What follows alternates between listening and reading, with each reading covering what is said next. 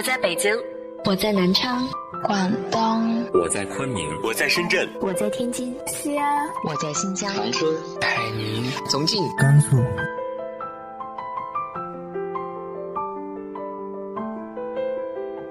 这里是 FM 幺八零八四，昨天的你的现在的未来，我是主播背着吉他的蝙蝠女侠。无论你在哪儿，这里都有我的温暖等你。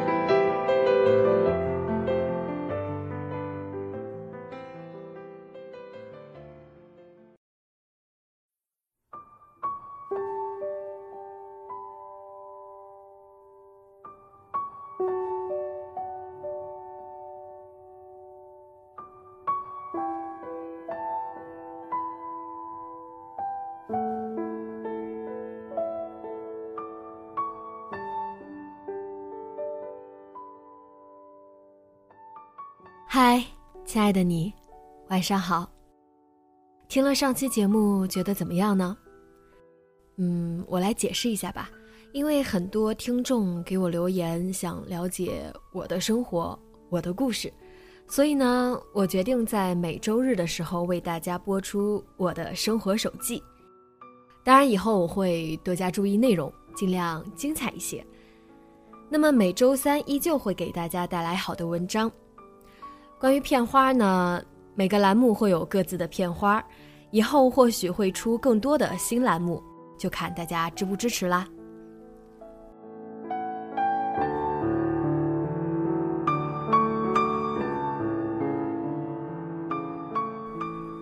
那今天要给大家分享的文章是来自于杨绛的《最理想的婚姻》，见到他才想结婚。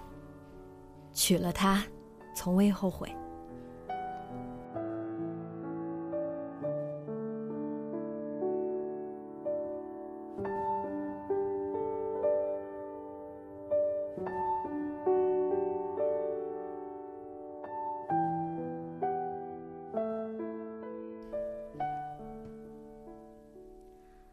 我与钟书。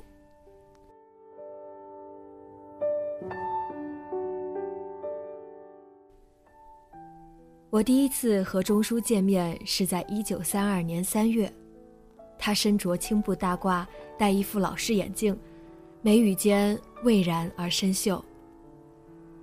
见面时，他的第一句话就是：“我没有订婚。”而我则紧张的回答：“我也没有男朋友。”于是便开始鸿雁往来，越写越情，一天一封，以至于他放假就回家了。我难受了好多时，冷静下来，觉得不好，这是 fall in love 了。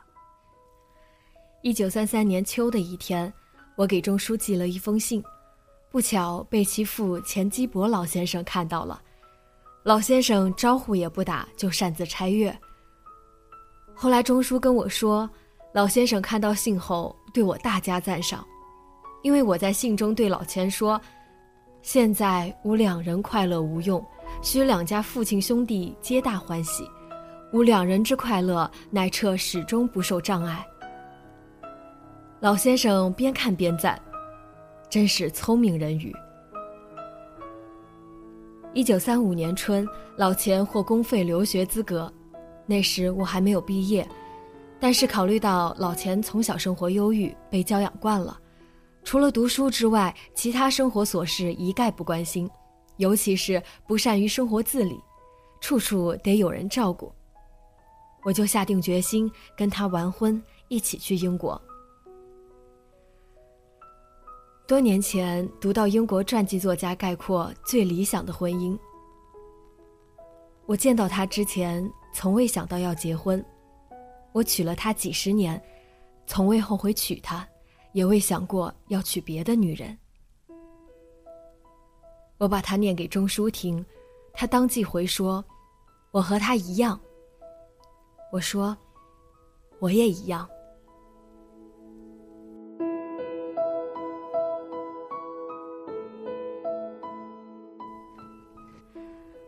我的丈夫钱钟书。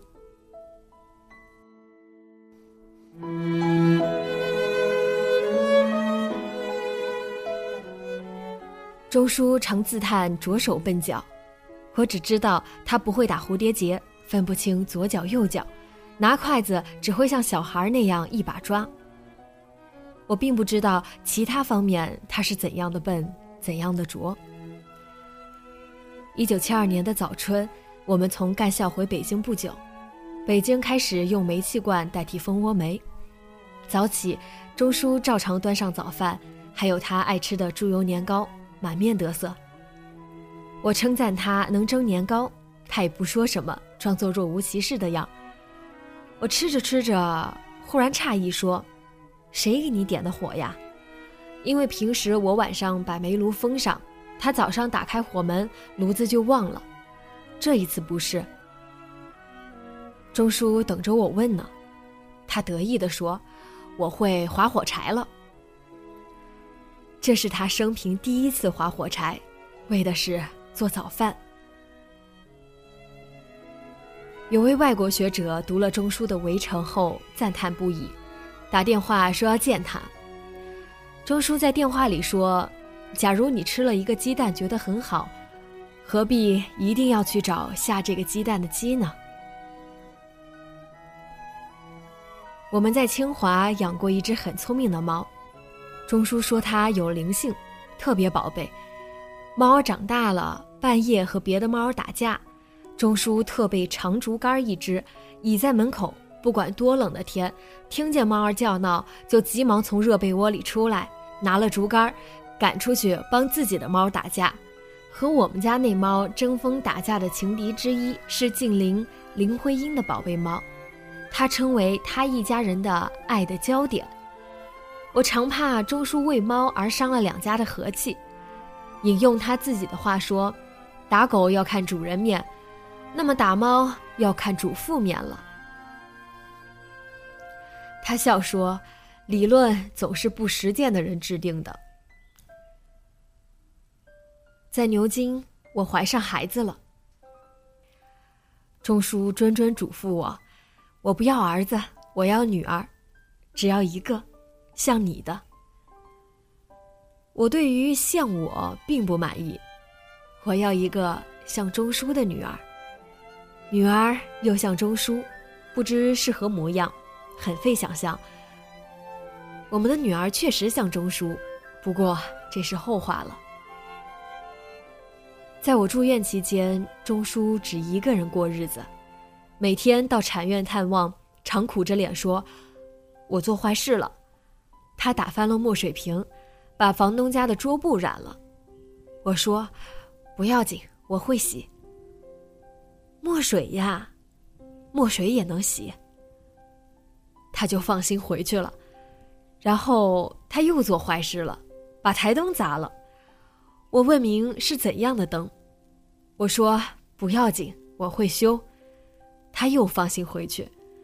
下一次他又满面愁虑，说是把门轴弄坏了，门轴两头的门球脱落了一个，门不能关了。我说不要紧，我会修。他又放心回去。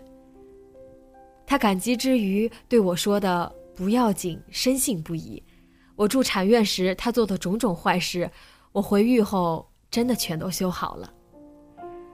钟叔叫了汽车接妻女出院，回到寓所，他炖了鸡汤，还煲了碧绿的嫩蚕豆瓣儿，煮在汤里，盛在碗里端给我吃。钱家的人若知道他们的大阿官能这般伺候产妇，不知该多么惊奇。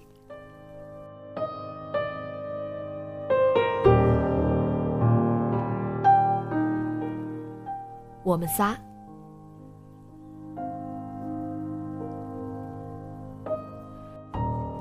钟书曾逗阿苑玩，说围城里有个丑孩子，就是他。阿苑信以为真，却并不计较。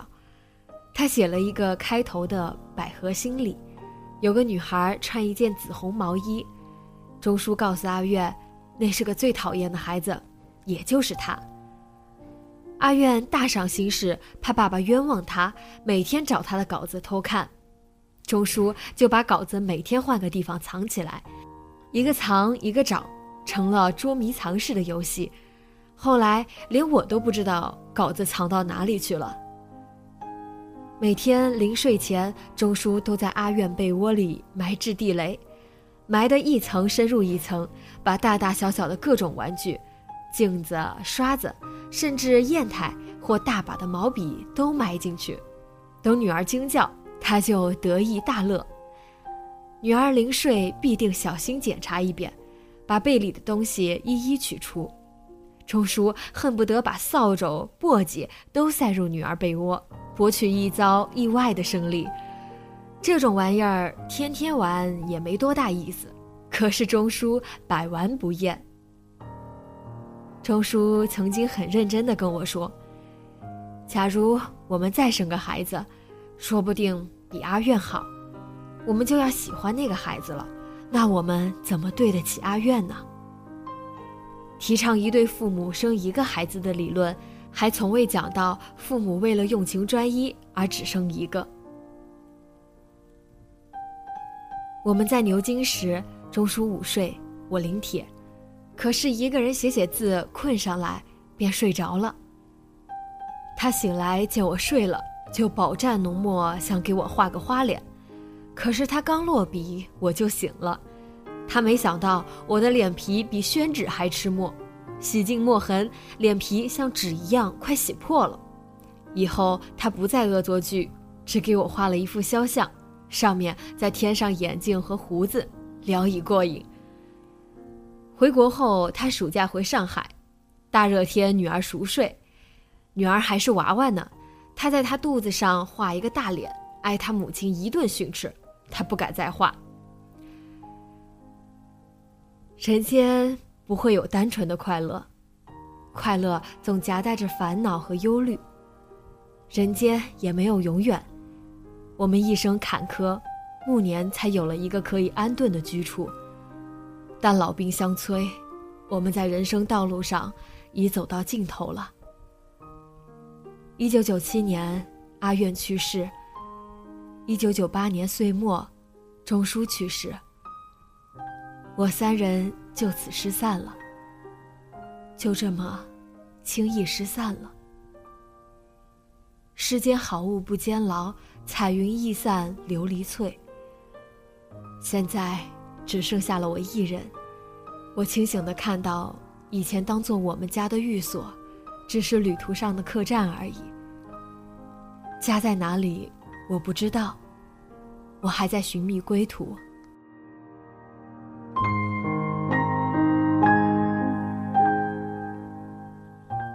独留人世间。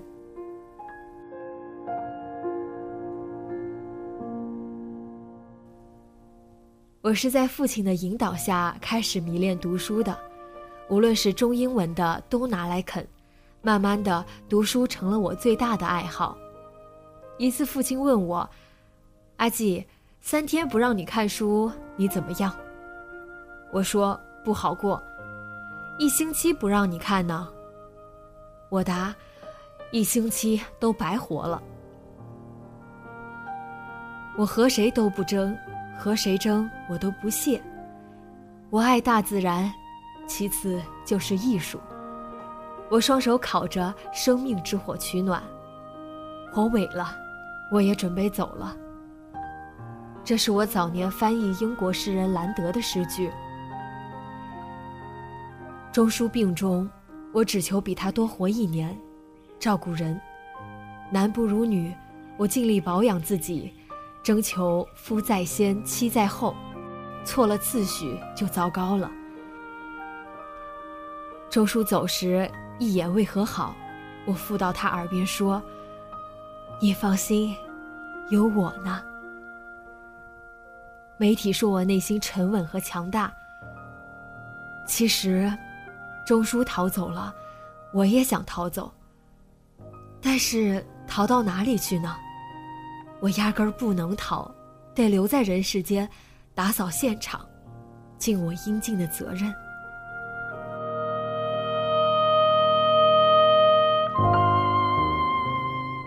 一百岁感言。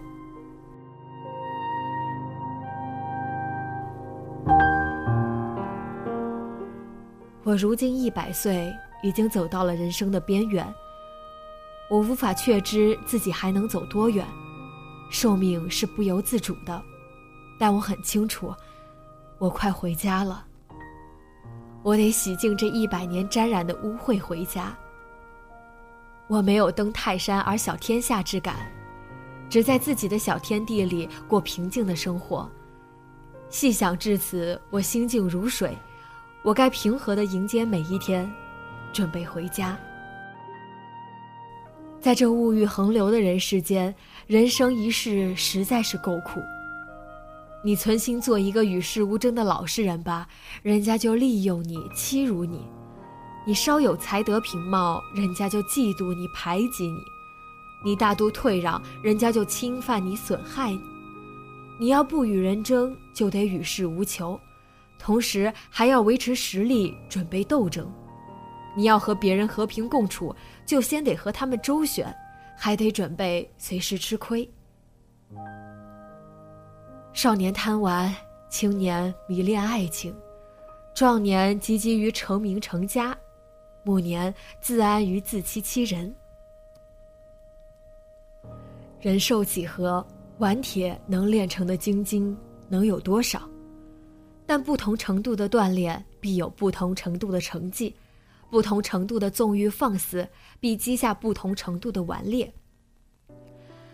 上苍。不会让所有幸福集中到某个人身上，得到爱情未必拥有金钱，拥有金钱未必得到快乐，得到快乐未必拥有健康，拥有健康未必一切都会如愿以偿。保持知足常乐的心态，才是淬炼心智、净化心灵的最佳途径。一切快乐的享受都属于精神，这种快乐把忍受。变为享受，是精神对于物质的胜利，这便是人生哲学。一个人经过不同程度的锻炼，就获得不同程度的修养，不同程度的效益。好比香料，捣得越碎，磨得越细，香得越浓烈。我们曾如此渴望命运的波澜，到最后才发现，人生最曼妙的风景，竟是内心的淡定与从容。我们曾如此期盼外界的认可，到最后才知道，世界是自己的，与他人毫无关系。